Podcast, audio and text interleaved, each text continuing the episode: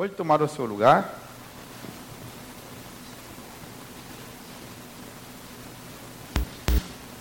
Glória a Deus.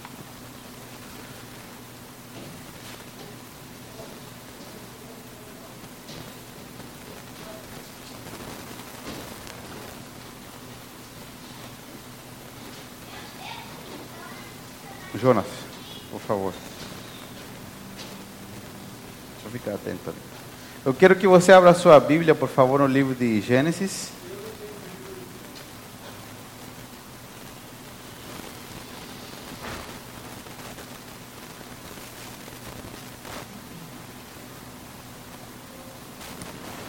Gênesis, por favor.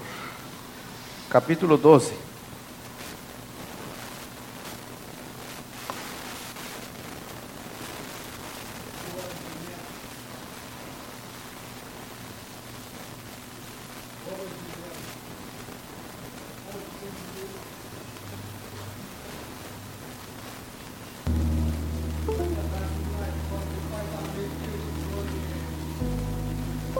Gênesis capítulo 12, versículo 1.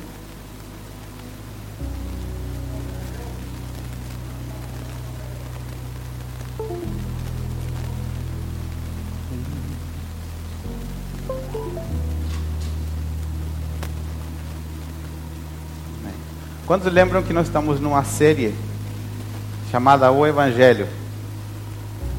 Ninguém lembra. A palavra da semana passada demorou um pouquinho para sair, mas já está na, na internet, no Spotify. E nós estávamos em Curitiba alguns dias e por isso demorou um pouquinho. Houve um problema com a gravação também, mas já está disponível. E hoje nós vamos falar de um assunto muito, muito importante. Vamos dar continuidade ao que nós estamos falando. Está escrito assim em Gênesis capítulo 12, versículo 1. Vou ler na. Trocar aqui de versão. O Senhor tinha dito a Abraão: Deixe sua terra natal, seus parentes e a família do seu pai e vá à terra que eu lhe mostrarei. Farei de você uma grande nação. O abençoarei e o tornarei famoso, e você será uma bênção para outros. Abençoarei os que o abençoarem, e amaldiçoarei os que o amaldiçoarem. Por meio de você, todas as famílias da terra serão abençoadas. Então Abraão partiu com o Senhor, perdão, Abraão partiu como o Senhor o havia instruído e Ló foi com ele. Abraão tinha 75 anos quando saiu de Arã. Tomou sua mulher Saraí, seu sobrinho Ló, e todos os seus bens, os rebanhos e os servos que havia agregado à sua casa em Arã, e seguiu para a terra de Canaã. E quando chegaram a Canaã, Abraão atravessou a terra até Siquém, onde acampou junto ao carvalho de Moré Naquele tempo os cananeus habitavam a região. Então o Senhor apareceu a Abraão e disse: Darei esta terra aos seus descendentes. Abraão construiu um altar ali e o dedicou ao Senhor que lhe havia aparecido. Dali Abraão viajou para o sul e acampou na região montanhosa, entre Betel a oeste e Ai a leste. Construiu ali mais um altar dedicado ao Senhor e invocou o nome do Senhor. Abraão prosseguiu sua jornada para o sul, acampando ao longo do caminho em direção ao Negev. Amém?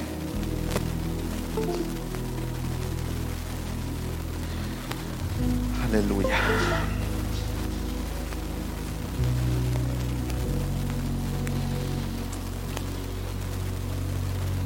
Do que, que nós vamos falar hoje? Semana. Semana. É, semana passada, que eu preguei ontem também, em Curitiba. Semana passada, nós falamos sobre o que aconteceu no jardim do Éden. Lembra? O que aconteceu? Lembra que tinha as folhinhas? Que eu quase derrubei o, o vaso semana passada. Mexi aqui, quase derrubei tudo. Vocês sabem, vou contar, né? Tá, tá, tá muito sério. Nós viajamos para Curitiba essa semana, na terça-feira. E viagem sempre atrasa, alguma coisa dá errado, né? Você, quem já aconteceu isso? Você programa um horário. No final, saímos daqui duas horas da tarde, chegamos em, na casa da minha sogra dez e meia da noite. Mas valeu a pena, porque nós passamos por dentro no lugar onde eu conheci a pastora, onde nós estudávamos. Quem conhece um pouco é, São Bento do Sul, é por ali, Agudo do Sul, aquela região. Então, curioso é que a irmã Sigrid também estudou ali muitos anos atrás, numa escola, né? E eu vim para o Brasil e fui estudar numa escola de missões que tinha ali, e aí lá eu conheci a pastora, ela é minha companheira de curso. E fazia nove ou dez anos que a gente não ia lá. E tem uma amiga do Chile que estava aí, me trouxe chá, quem viu que eu publiquei lá no Instagram, trouxe chá Chile para mim. Daí nós passamos lá. Por que estou contando isso? Porque naquela época nós tínhamos que fazer peças de teatro. E um dia eu estava fazendo teatro assim que tinha que virar a mão rápido e passou uma irmã que trabalhava na igreja, uma diaconisa. Você já imagina o que, que eu fiz, né? Nossa, mas acertei. Coitado da irmã, tinha que pedir perdão. Eu estou lembrando disso porque eu derrubei, eu quase derrubei o vaso semana passada. Por que, que eu, eu disso? Semana passada nós vimos que aqui haviam várias folhas. E nós lembramos que quando Adão e Eva, que eram os primeiros seres humanos criados, Deus deu uma ordem para eles que eles deviam estar no jardim, eles podiam comer de tudo, mas havia uma árvore proibida. Naquela hora, na hora em que eles comessem aquela árvore, eles morreriam. Nós entendemos que a morte não era física, mas a morte era a separação de Deus. O homem, quando vivia com Deus, vivia em perfeição, não somente em perfeição pelo que ele tinha como, como bens ou como suprimento, mas ele era perfeito no seu caráter, ele era perfeito no seu relacionamento. Mas a natureza humana influenciada por Satanás levou o homem a se corromper, a querer ser como Deus. E isso levou a independência no coração humano, levou eles a fugirem da ordem de Deus e automaticamente isso gerou a separação. Quem está assistindo Gênesis da Record? Ah, pouca gente. Então, gerou uma separação automática. E a separação entre o homem e Deus produziu muitas coisas. Nós lemos em Gênesis 3 que Deus deu uma, uma ordem que a serpente, que é muito provável que a serpente não, não rastejava como nós conhecemos nesse momento da história, mas era outro tipo de animal Deus declara uma, uma palavra, diz que a serpente, a partir desse momento, começaria a rastejar, né? E rastejaria pelo chão. Mas também a terra foi amaldiçoada por culpa do pecado de Adão. O homem foi amaldiçoado. Imagina, o homem naquela época trabalhava e não, se, e não precisava esforço, não se cansava. A Bíblia diz que a partir do pecado, o trabalho começou a produzir estresse, cansaço, suor. Antes isso não acontecia. E a, e a separação de Deus começou a provocar que o pecado tomasse domínio do coração do homem, tomasse domínio do interior do homem. Aquilo que antes era tinha uma influência de Deus, agora estava sendo influenciado pelo pecado, pela maldade, por tudo aquilo que é contra aquilo que Deus é. Deus é um Deus de amor, Deus é um Deus de misericórdia, só que Deus é um Deus de justiça também. E o homem começou a se corromper. Só que Deus ativou, colocou o, né, o botãozinho no plano que ele tinha. Qual era o plano de Deus? Recuperar o coração da humanidade para si. Deus no início tinha uma família, tinha Adão e Eva. Eles se perderam por conta do pecado. A humanidade começou a avançar, mas Deus ativou um plano. O plano era recuperar a humanidade para si. Mas Deus, a diferença de, de, muitas coisas que nós conhecemos no mundo agora, nós temos uma, uma quantidade de religiões né, muito grande. Nesses últimos anos, últimos 30, 40 anos, entrou muito forte nos nossos países a, o, novamente a filosofia. Era uma coisa que não se falava muito alguns anos atrás, voltou com muita força e as pessoas começaram a é, dar muito valor ao conhecimento, ao entendimento, a ciência aumentou muito e muitos é, têm a Deus ou a religião como um conceito que dá para ser estudado. A gente né, pega o livro, lê e aprende pelo que lê, certo? Você diz, pastor, mas Deus tem uma Bíblia, a gente não aprende pelo que lê? Sim, mas de uma forma um pouco diferente. Por quê? Porque Deus é tão grande que ele não pode ser estudado apenas com o livro. Deus não pode ser conhecido por uma literatura. A literatura é um veículo que nos encaminha para descobrir onde Deus está. E como nós sabemos isso? Porque Deus, no anseio por trazer de novo a humanidade para si, Deus começou a se revelar ao homem. E isso que nós vamos aprender hoje. Quando Adão pecou, ele estabeleceu uma barreira, uma divisão, uma separação entre Deus e o homem, entre Deus e a humanidade.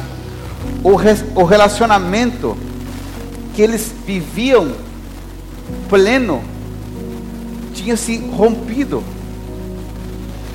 A vida que restava ao homem era um resquício, era uma uma sombra. Sabe quando é, você senta numa mesa que alguém já comeu e ainda não foi limpo aquele lugar, o que, que tem ali quando comeu pão? Farelo, né? As sobras, certo? As sobras, ou vestígio, existe essa palavra em português, né? De que ali houve pão. O que, que sobrou para o ser humano?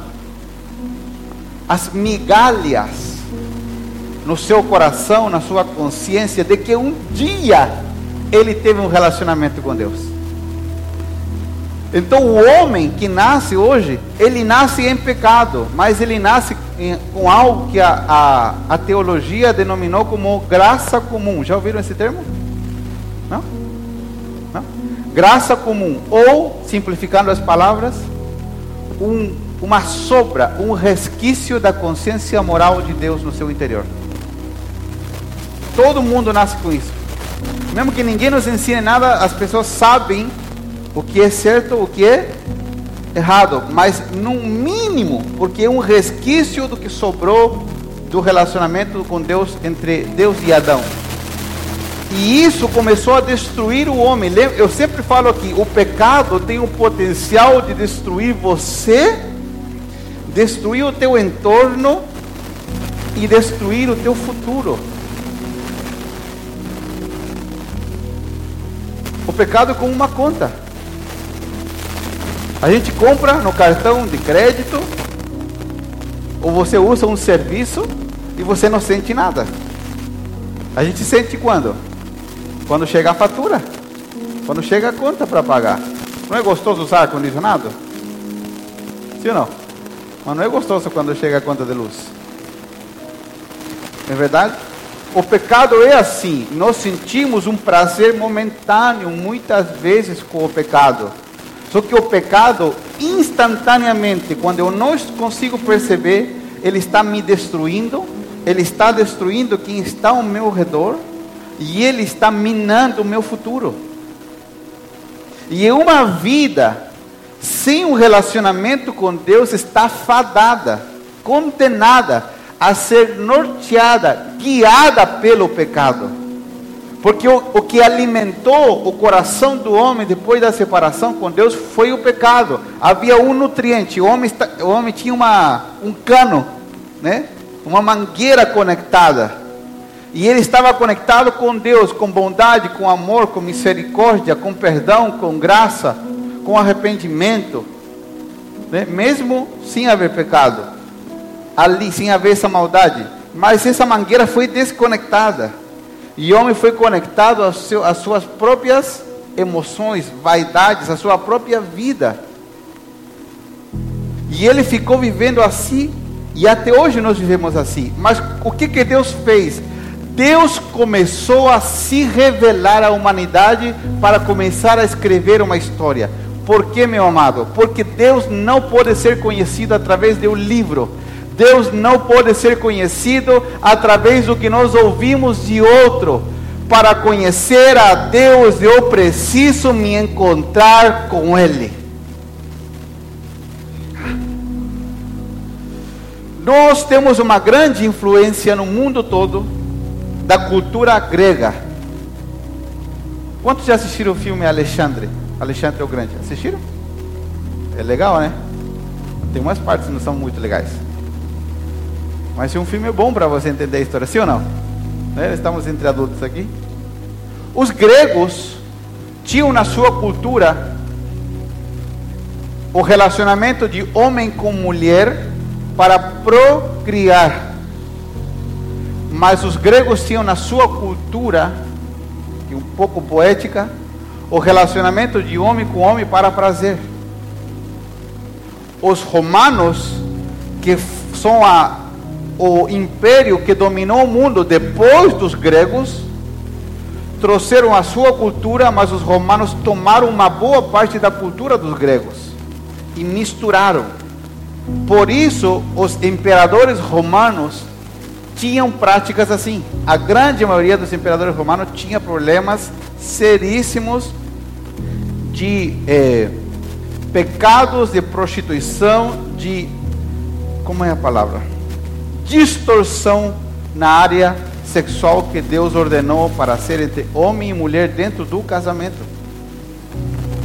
Por quê? Porque era uma cultura. Só que os gregos também tinham outra cultura. Os gregos tinham a cultura do conhecimento. É o que nós chamamos hoje do espírito de Grécia na teologia, que está dentro, principalmente dentro do meio das faculdades. Não é errado fazer faculdade, tá? Não estou dizendo isso. Mas que é uma idolatria ao conhecimento. Pensando que nós podemos mudar somente por aquilo que nós sabemos. Mas quando a Bíblia fala de nós mudar a nossa forma de pensar, não tem a ver somente com ler algo e mentalmente mudar. Toda transformação que Deus propõe para nós está intimamente ligada a um contato com Ele. Eu não posso carregar o meu celular se eu pego o meu carregador e fico olhando para a tomada. Eu tenho que conectar ele na tomada para que a energia passe. Mesmo aquela carga por que, é, que não conecta nada, né? Indução que chama? Né? Que você põe o celular em cima do aparelhinho aqui, mas esse aparelhinho que está na mesa, ele está conectado na tomada, na energia. Quando eu tenho um encontro com Deus, eu recebo uma descarga elétrica dos céus que me deixa de cabelo em pé e transforma minha vida automaticamente. O que Deus começou a fazer na história, através desse homem chamado Abraão, que nós lemos agora aqui, Deus apareceu para um homem que parecia um homem qualquer. Abraão era um homem de um lugar que Deus escolheu, Ur dos Caldeus. Abraão morava no centro do mundo da idolatria. O pai de Abraão, chamado Terá, ele era um construtor de ídolos ele faz, construía imagens de madeira, pedra. A história conta, há um livro chamado A História dos Hebreus, escrito por um historiador judeu não cristão, chamado Flávio Josefo. É o único historiador judeu autorizado pelo Império Romano no primeiro século a escrever coisas confiáveis da história dos judeus. Tem vários livros. E no livro História dos Hebreus, Flávio Josefo conta, a história judaica conta, que um dia o pai de Abraão foi viajar e deixou Abraão cuidando da oficina onde estavam os ídolos. as imagens. E Abraão pegou um, uma coisa sólida e quebrou quase todos, deixou só um de pé. E quando o pai voltou, perguntou o que tinha acontecido. E Abraão disse: Aquele que está de pé matou todos os outros. Isso é história. E Terá, o pai de Abraão, disse: É impossível, eles não podem fazer nada. Falou: Pois é, o Senhor sabe que eles não fazem nada e o Senhor continua construindo e vendendo, dizendo para as pessoas que se elas rezarem para eles, algo vai acontecer.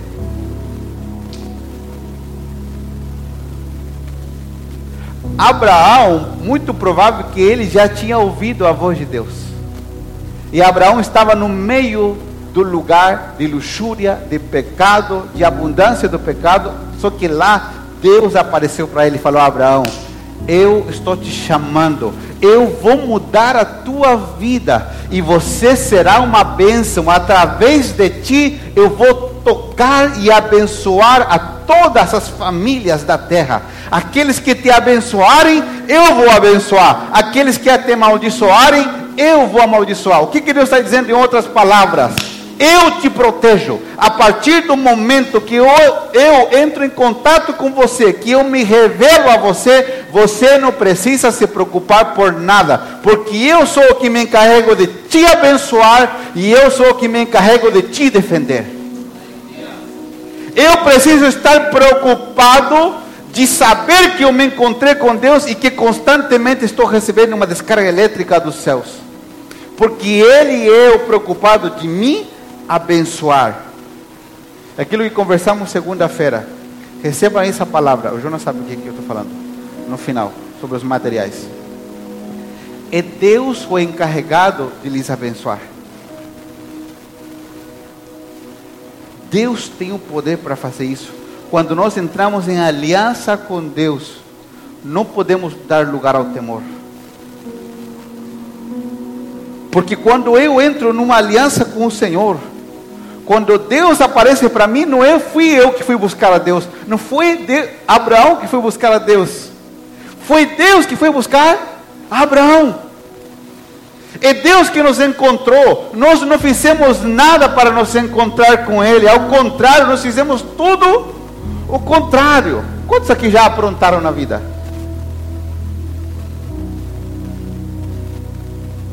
Que aprontar é tudo o contrário do que Deus se agrada. Aprontar é ser governado pelas nossas emoções, pelos nossos desejos.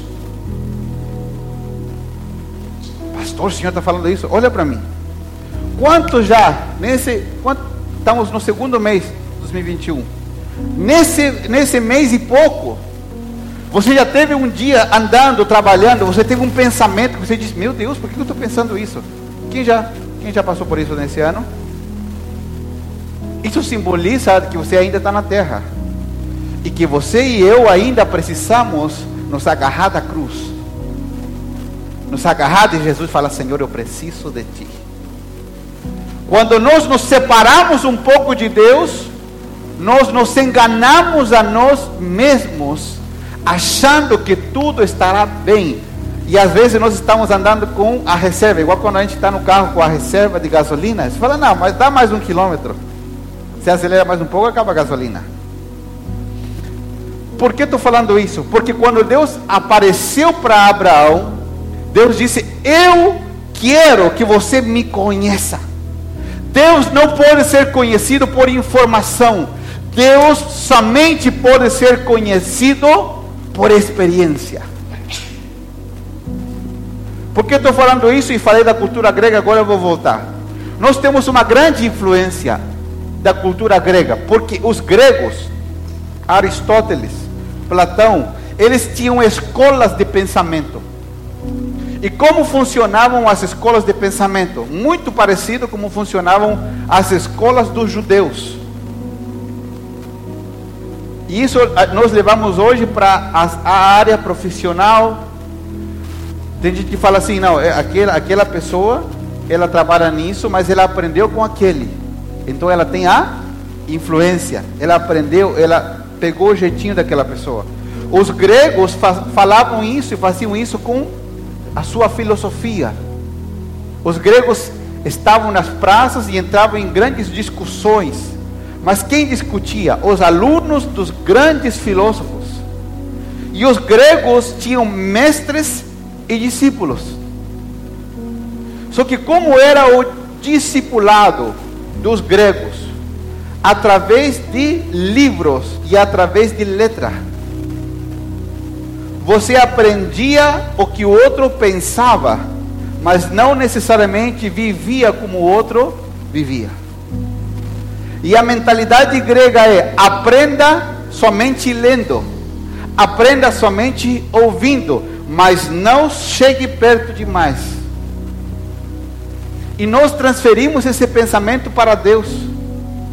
Todas as religiões do mundo mostram a um Deus o qual não pode ser experimentado.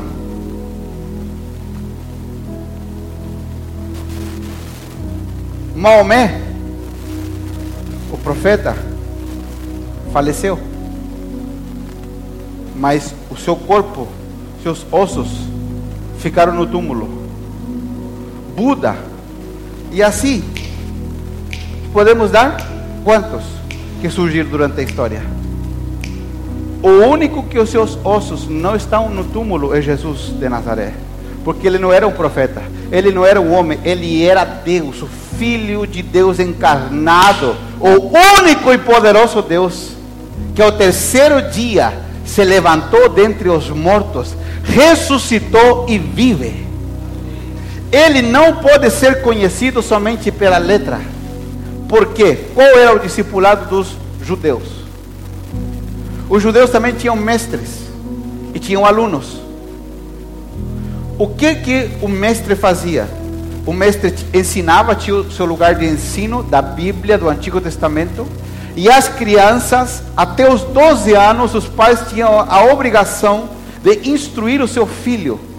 Muitos que não tinham condição financeira não faziam, como por exemplo Pedro. Pedro da Bíblia, ele não foi um menino instruído no Antigo Testamento. Mas outros que tinham condições, sim, o apóstolo Paulo foi instruído. E a Bíblia diz que o sonho de uma criança, o que, perdão, o que a história nos ensina, o sonho de uma criança que aprendia o Antigo Testamento era que o mestre da palavra o chamasse e falasse para ele: siga-me. Não sei se você está lembrado de alguma coisa. Siga-me os mestres da palavra chamavam para seguir aquelas crianças que já haviam estudado.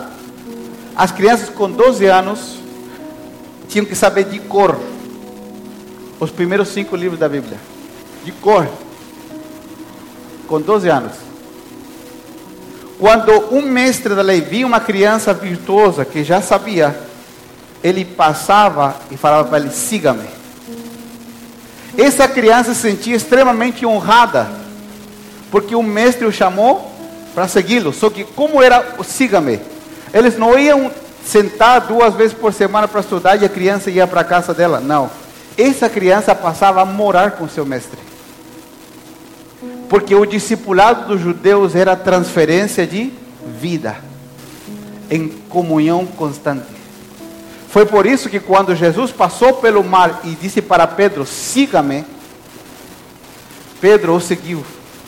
Porque Pedro não qualificava para que nenhum mestre da lei o chamasse, porque ele era leigo. Por isso ele era pescador.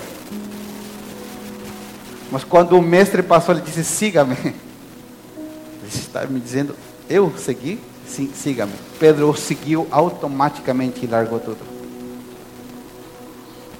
Nós não podemos conhecer a Deus simplesmente por aquilo que ele fez nas Escrituras. Nós podemos ler todas as, as histórias bíblicas. Tem gente que sabe muito mais Bíblia do que nós, mas não tem a sua vida transformada. Nós sabemos quem é Deus não somente por aquilo que está escrito que Ele fez, mas nós sabemos quem Deus é por aquilo que Ele está fazendo em mim constantemente. Pastor, por que, que o Senhor ensina aqui os domingos? Eu ensino para te guiar a você ter um encontro com Deus. Eu ensino para promover um momento, porque já, você já prestou atenção que eu ensino a palavra e depois eu digo, vamos levantar. Não é um negócio né, místico, não. Vamos levantar, vamos orar. Por que, que eu faço isso?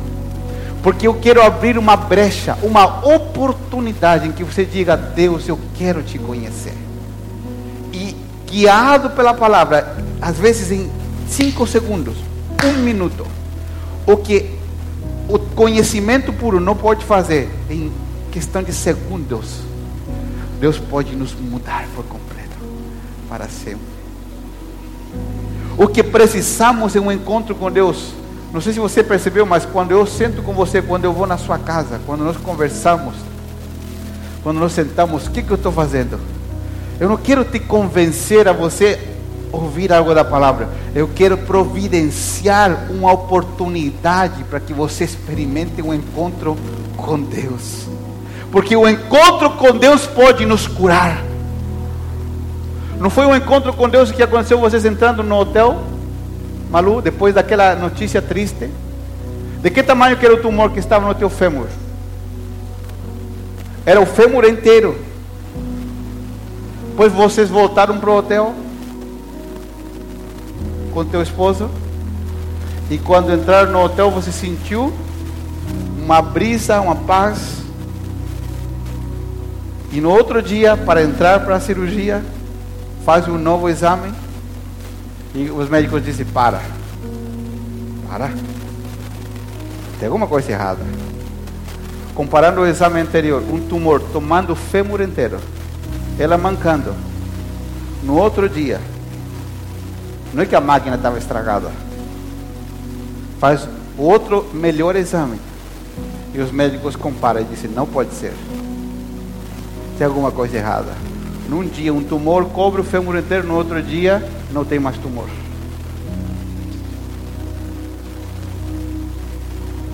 O que acontece?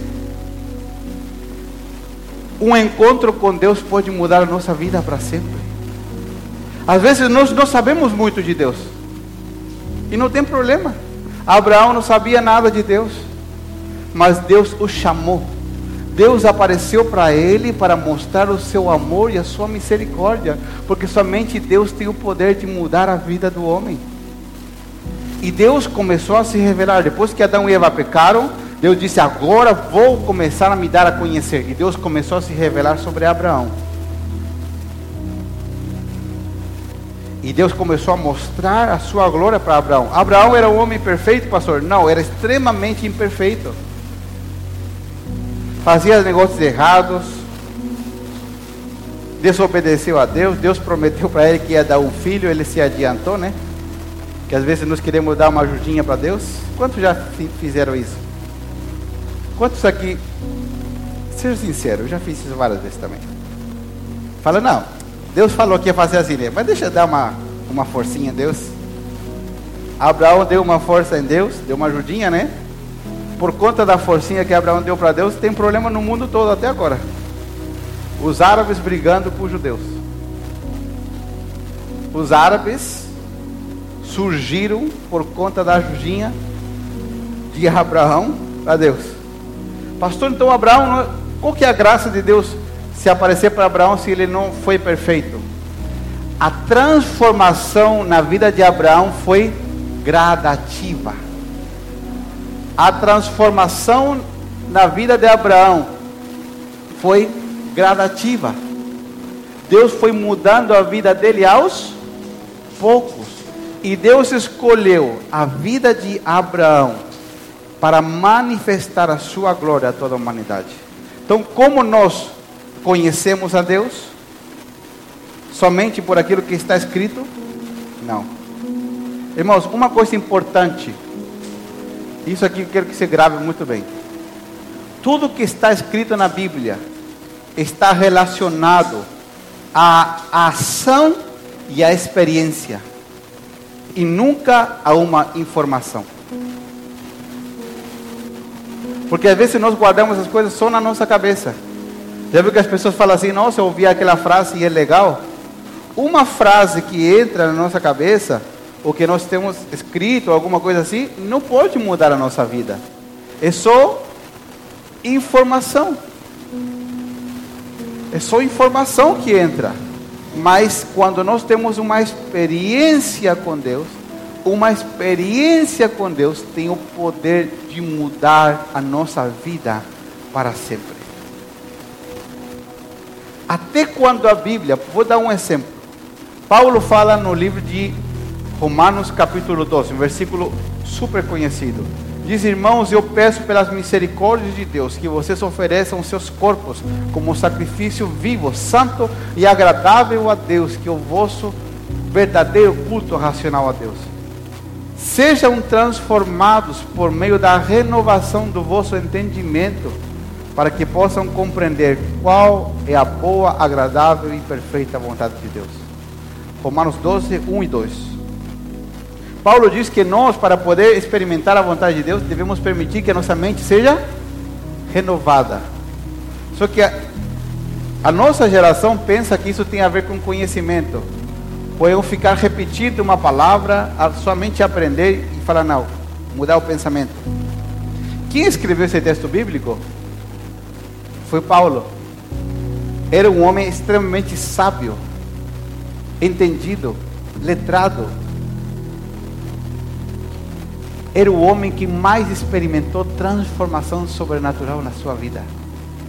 Do início ao fim da sua vida com Jesus. Paulo teve um encontro com Deus tão traumático, essa, essa expressão. Ele teve um trauma. Só que um trauma positivo. Pastor, como assim um trauma positivo? A Bíblia diz que ele estava indo de caminho para matar e prender cristãos. para matar e prender cristãos. A Bíblia diz que Paulo entrava pelas casas e agarrava as famílias que estavam fazendo culto e os levava presos. Só que a Bíblia diz que ele estava indo ao meio-dia com autorização, com uma ordem judicial, essa é a palavra hoje, né? Uma ordem judicial para poder executar isso. E ao meio-dia, uma luz brilhou como assim um meio-dia uma luz brilhou? Se no meio-dia tem sol? A Bíblia diz que a luz que resplandeceu foi muito mais poderosa que o sol. E ele caiu. E somente ele ouviu uma voz que diz: Saulo, Saulo, por que me persegues? E Paulo diz: Quem és tu, Senhor? Falou: Eu sou Jesus. O homem com 25, 30 anos de conhecimento de história, com uma experiência traumática, foi transformado para sempre. O que levou Paulo a escrever que nós precisamos da renovação do nosso entendimento, nós não podemos confundir que é somente com leitura somente com conhecimento natural. A renovação da mente acontece por uma mistura entre palavra e experiência com o Espírito Santo. Porque a Bíblia, se eu a leio sem o poder do Espírito, ela fica como letra. Mas quando eu leio a palavra e oro junto com ela e permito uma experiência com Deus, ela se transforma em vida e me transforma por completo. O que Deus quer fazer com você e comigo é providenciar momentos, oportunidades para que nós tenhamos experiências com Deus. O que é um culto? Um culto é um momento onde nós adoramos a Deus, onde nós abrimos o nosso coração, mas o culto é a melhor oportunidade de estarmos juntos para vivermos experiências transformadoras com Deus. E eu quero fechar com o que eu vou falar agora. Abra sua Bíblia em Gênesis capítulo 32.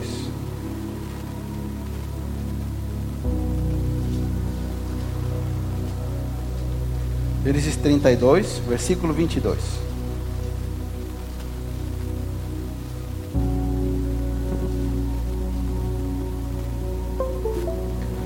Porque eu insisto tanto em ministrar essa palavra para você nesse dia. Porque você e eu precisamos dessas experiências com Deus. E você precisa estar consciente disso. Porque você também tem que ser um multiplicador do que você está ouvindo. E as pessoas que caminham com você, os teus amigos, aqueles que tomam um café com você, aqueles que você cuida ou irá cuidar, você tem que permitir. Você tem que ser intencional nos momentos que você encontra com eles. Quando você ora por eles, diz: Senhor, me ensina como, me permite prover um ambiente para que as pessoas tenham um encontro sobrenatural contigo. Irmãos, o que que eu oro por vocês? Quando eu oro, o que que eu, qual que é o desejo de Deus que Ele colocou no meu coração como pastor? Eu não sou um bom animador de festas, sou mais secão. Eu gosto de estar com gente, de amar pessoas, de cuidar. Mas o que mais eu clamo a Deus é que Deus me dê a sabedoria de preparar um ambiente para que você tenha um encontro com Deus. Porque, irmãos, eu posso ter um dom pastoral, eu tenho certeza disso. Mas só sentar com você não vai mudar a sua vida. O que vai mudar a sua vida é que eu prepare ambientes para que você tenha um encontro com Deus. Eu te dou certeza que quando você tiver um encontro com Deus, a sua vida nunca mais será a mesma. E nós não precisamos de um encontro com Deus, precisamos de diversos encontros com Deus durante a nossa vida. Ontem de manhã, acho que havia umas 100 pessoas, acho 100, 150 pessoas no lugar que eu estava. Era só de pastores e líderes. Mas houve um momento em que as pessoas desapareceram do meu redor. Eu eu sabia que era Deus e eu que estávamos ali. Disse Deus, eu quero ter um encontro contigo nessa manhã. Porque quando nos encontramos com Deus, irmãos, a nossa vida é transformada. Nos tornamos mais semelhantes a Deus. Nossa humanidade que nos destrói, que destrói, a, no, a nós, aos nossos semelhantes, ela vai ficando para trás e vai aparecendo a vida de Deus fluindo em nós. Por isso que nós falamos, fluir da vida, há um fluir da vida de Deus em nós. Não é algo mecânico, não é. O que, que adianta eu, eu visitar você? Deixa aqui ir mais fundo. O que, que adianta, vamos supor. Né? Vou usar mais signo com todo o carinho que tenho por ela e respeito, tá? O que vou fazer aqui é só um teatro, certo? O que adianta ir na casa da irmã Sig e falar, irmã Sig, assim eu tenho que parar de mentir. Ela não é mentirosa, tá? Tá bom?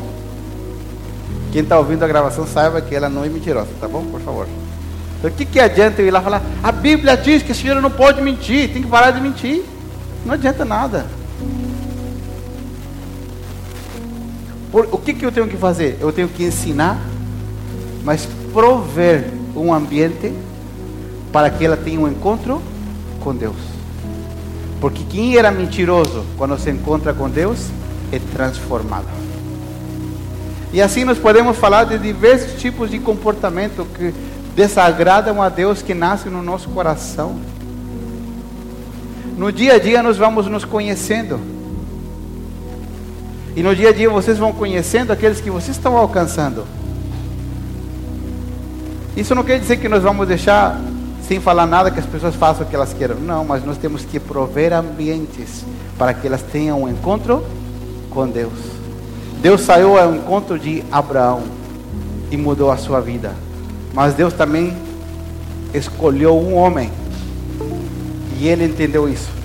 Gênesis 31 2, 22, diz assim: Durante a noite, Jacó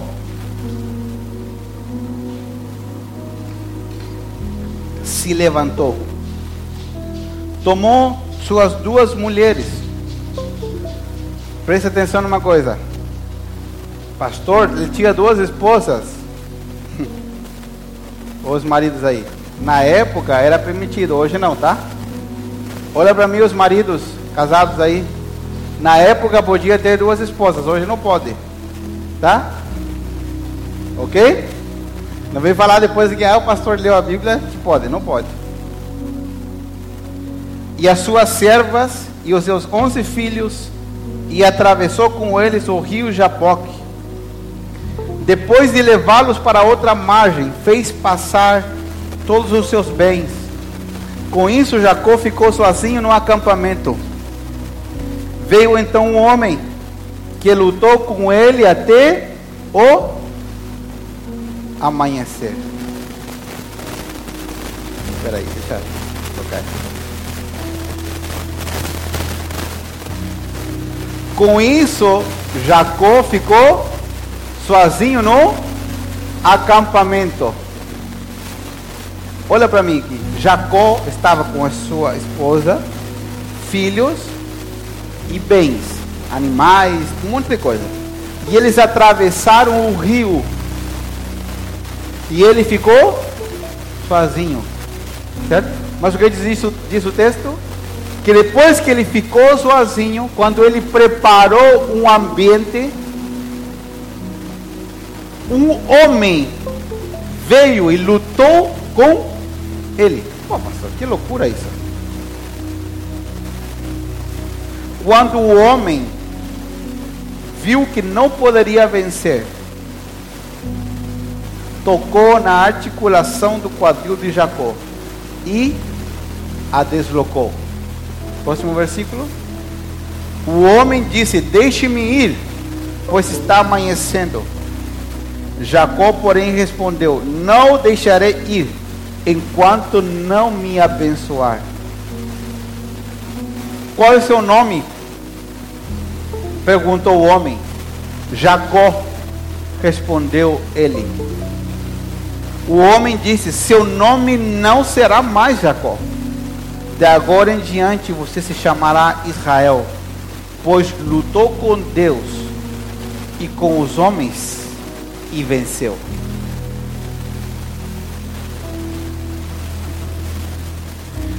Por favor, diga-me qual é o seu nome, disse Jacó. Por que quer saber o meu nome? replicou o homem. E abençoou Jacó ali. Jacó chamou aquele lugar de Peniel, pois disse: Vi Deus face a face. No entanto, minha vida foi poupada. Deixa eu te explicar essa história. Quem era Jacó?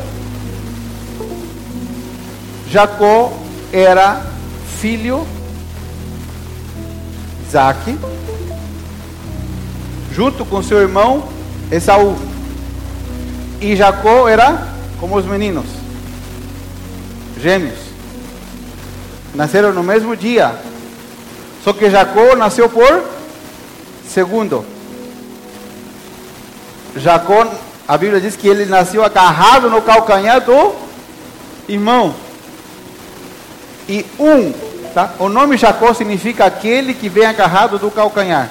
Mas também, também, um dos significados do nome Jacó é trapaceiro ou enganador.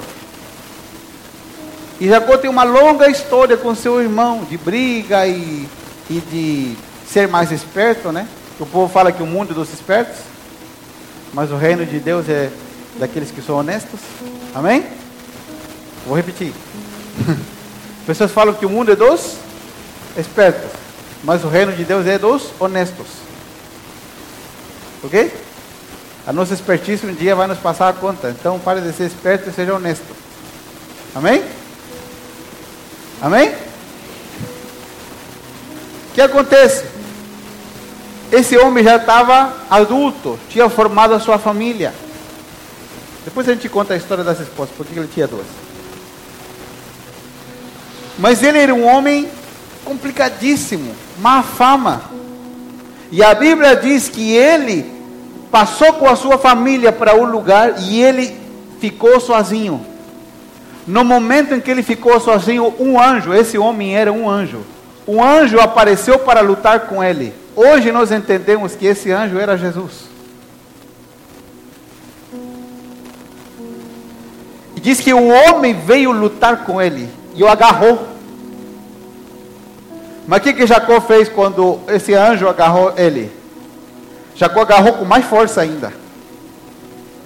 Tanto é que diz que o anjo teve que colocar a sua mão no quadril e deslocou o quadril de Jacó. E Jacó disse: Eu não te largo. E o anjo falava: Não, me larga, que já está amanhecendo o dia. É de madrugada. E Jacó disse: Eu não vou te largar até você não me abençoar. Jacó disse: Eu fico aqui e vou aproveitar essa oportunidade até Deus mudar a minha vida. O anjo enfiou a mão aqui na lateral, tirou o quadril do lugar e o anjo disse para ele: Qual é o teu nome? Ele disse: Meu nome é Jacó. Enganador, trapaceiro. Mas Deus disse: Não, não, não. Depois desse encontro comigo, teu nome não será mais Jacó. Agora você se chamará Israel. Porque você lutou com Deus. O próprio anjo disse que ele era Deus. Você lutou com Deus e com os homens e você venceu. O que, que Jacó fez? Jacó deixou de lado a sua família por um momento, deixou de lado o seu trabalho por um momento, deixou de lado quem ele era por um momento e ele preparou um espaço. E Deus veio ao seu encontro. E mudar o nome significa mudar de vida. Quando Deus disse, você era Jacó, agora é Israel, Deus disse, agora em diante Todos aqueles que te verem saberão que você já não é mais o mesmo. Você é outra pessoa. Jacó podia até falar que ele era Israel. Mas qual era um dos maiores sinais em que ele andava perfeito? E quando ele saiu do encontro, ele mancava. Deus deixou uma marca profunda, pastor. Cada encontro com Deus que eu tiver, eu vou ficar com problema físico? Não. Por que a Bíblia nos ensina isso? Porque, vou te explicar duas coisas. No, na antiguidade não havia contrato, não havia cartório. Quando os homens faziam um pacto, eles colocavam a sua mão aqui, na virilha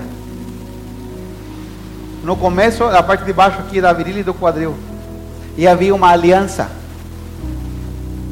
Assim eram feitos os pactos. No fio do bigode que chama, né? E era respeitado, honrado. Você sabe que essa parte aqui é uma das partes mais perigosas do nosso corpo? Se você cortar uma, uma, uma artéria, uma veia aqui, você morre rapidamente. Sabia? Eles colocavam a sua mão aqui, os homens um no outro, no lugar íntimo, e isso era símbolo de pacto. Pacto não podia ser rompido. Quando o anjo tocou aqui em Jacó, deslocou esse lugar, disse: Eu tenho um pacto com você, e a marca do pacto é que você nunca mais vai caminhar igual que antes. Deus mudou o nome de Jacó para Israel por um encontro que ele teve com Deus. Quem apareceu para ele foi Jesus que apareceu para ele e mudou a sua vida para sempre. O que, que Deus quer fazer com você e comigo? Hoje, amanhã, esta semana, na próxima. Que você saiba que Deus você nunca conhecerá por informação. Você precisa desejar conhecer a Deus, ter uma experiência nova com Ele. Por quê? Porque somente informação nos deixa arrogantes. Eu sei mais. Quando temos encontros com Deus, nos tornamos humildes, simples de coração. E vamos eliminando a nossa vida passada gradativamente através desses encontros com Deus. Depois que Deus perdeu o coração de Adão, Deus disse: Agora vou ativar o plano. Eu vou começar a me aparecer ao homem para trazer o coração de, do homem de volta para mim. Hoje que nós estamos em Jesus, nós temos a oportunidade de dizer: Senhor, eu quero me agarrar em Ti. Eu não te largo. É por isso, irmão, que quando a gente está orando, você não pode, nós não podemos des, desvalorizar os momentos de oração. Você não sabe o que pode acontecer de um segundo para outro enquanto você ora. Por isso que nós não podemos desperdiçar o tempo de louvor, de adoração num culto, a palavra. Saía antes.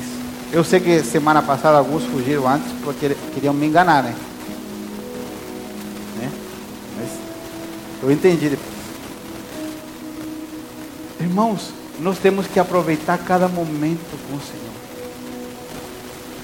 E aprenda isso agora, para que você também coloque em prática naqueles que você cuida. Gere oportunidades para que eles tenham um encontro com Deus. Por que eu chamo você aqui para orar às vezes? Esse aqui agora não dá muito, né? Porque eu sei o que, eu, o que Deus está fazendo comigo. E às vezes quando nós tocamos alguém, o poder de Deus também toca essa pessoa. As oportunidades de nos encontrar com Deus. Lembre-se, não podemos conhecer a Deus somente por aquilo que está escrito que Ele fez. Conhecemos a Deus por aquilo que Ele está fazendo em nós. Esse é o poder do Evangelho. O Evangelho não é uma filosofia, o Evangelho não é uma religião melhor nem nova. O Evangelho é o único e poderoso Deus se revelando ao homem para transformar a sua vida para sempre. Amém? Uau. Fique de pé nessa manhã.